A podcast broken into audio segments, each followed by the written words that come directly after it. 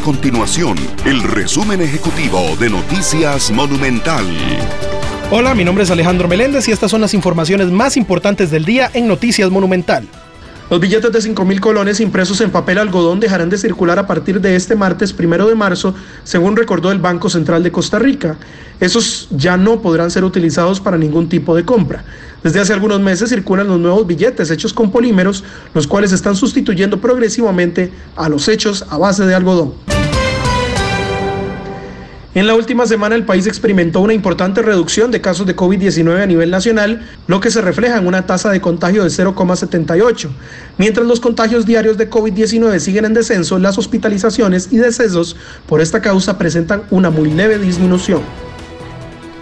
Estas y otras informaciones usted las puede encontrar en nuestro sitio web www.monumental.co.cr. Nuestro compromiso es mantener a Costa Rica informada. Esto fue el resumen ejecutivo de Noticias Monumental.